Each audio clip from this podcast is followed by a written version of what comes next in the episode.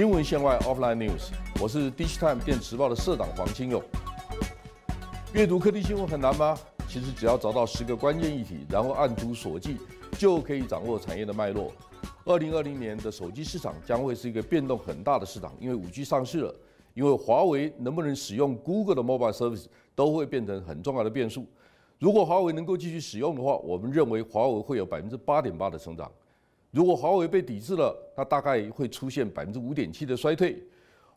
二零二零年更集中的手机市场，根据 Digitime Research 最新发表，针对二零二零年全球智慧型手机品牌业者出货的研究中指出，明年全球智慧型手机品牌呈现更为集中的市场格局，前十大品牌业者占有八十六点七 percent 的市场，十名以外的业者出货量更呈现近十三 percent 的衰退。在领先的业者中，Digital Research 预测三星将以三点一五亿只的出货量夺冠，华为出货量预测为二点三四亿，渴望较今年成长八点八 percent，苹果则以二点二一亿只紧跟在后。谁会偷走华为的 cheese？不过这样的排名仍存在相当大的变数，由于受到美国禁令的影响。明年华为出货最大变数在于能否持续使用 Google GMS。一旦华为被禁用 Google GMS，华海外市场将受到冲击。尽管有中国大陆国内市场撑腰，Digital Research 预测华为仍将出现五点七 percent 的衰退。华为会因为这样子而更仰赖中国大陆的市场。